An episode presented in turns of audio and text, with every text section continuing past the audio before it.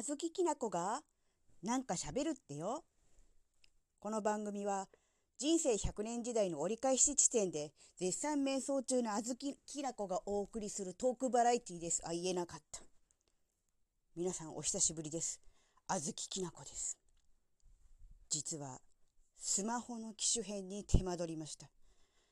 残念です。あ、なんとかなったので今お送りしているので、その辺は大丈夫なんですが、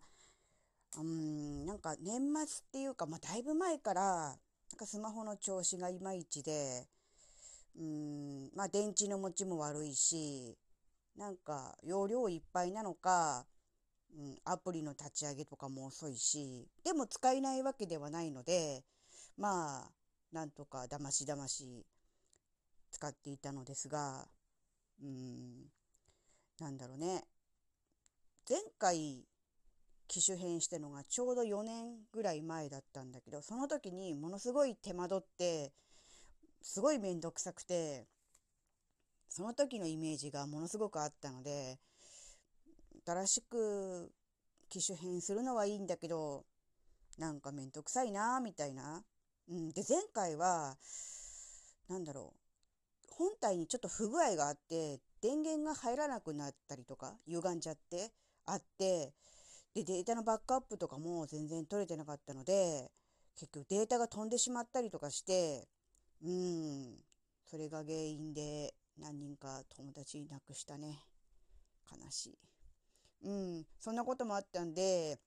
今回は、まあ、壊れてないうちに、使えるうちに機種変はしたいなとは思ったんだけど、前回が結構ショックすぎたので、なんかスマホの機種変とかしたら全部データ飛ぶみたいなのが勝手にあって、で、なんか踏ん切りつかなくて、不具合感じながらも、まあ使えるし、いっか、みたいな感じで使ってたのね。うん。で、じゃあなんで今回思い切って機種変したの？っていうのは、まあただ単に、したいな、したいなってごにゃごにゃ言いながらもしないでいたら、夫が先に機種変してきて、えー、なんだ、じゃあ私も私も、みたいな感じで、そんな感じでやってきて、で、先週ショップに行って手続きして、まあその辺はうまくいったんだけど、その後の、なんだろう、アプリの方の連携とかが、うん、ちょっと手間取って、うん、めんどくさいことになって、ああ、もういいやって投げ出したのが1回や2回じゃないっていう、うん、そんな感じで、なんとか、うん、ほぼ、ほぼアプリとか、その他のデータを新しい方に移行することができました。だから、あの新しい機種が出るたんびに機種変する人っているじゃないですか、中には。そういう人って、すごいですよね、逆に。だって、毎回毎回こんなめんどくさいことしてるんですかね。それとも毎回毎回、例えば1年に1回とか、2年に1回とか短期間で変えてる人は、すぐ毎回毎回やるから、もう慣れてて、はいはいはい、機種変機種変みたいな感じで、うん、軽い気持ちでささっとやってしまうんですかね。逆に私に4年に一度みたいな人は、もう、それこそ、もう、まあ、オリンピックじゃないけども、すごい気合を入れて、機種変みたいな感じでやらないといけないから、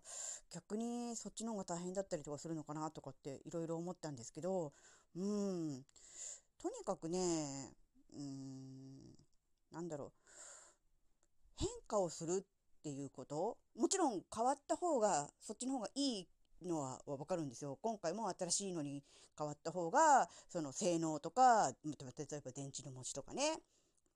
そういうのもいいっていうのは分かってるのね。だけど、やっぱりそこに至るまでにすごくめんどくさかったり、まして前回うまくいかなかったりとかしたトラウマがあると、やっぱり二の足を踏むじゃないですか。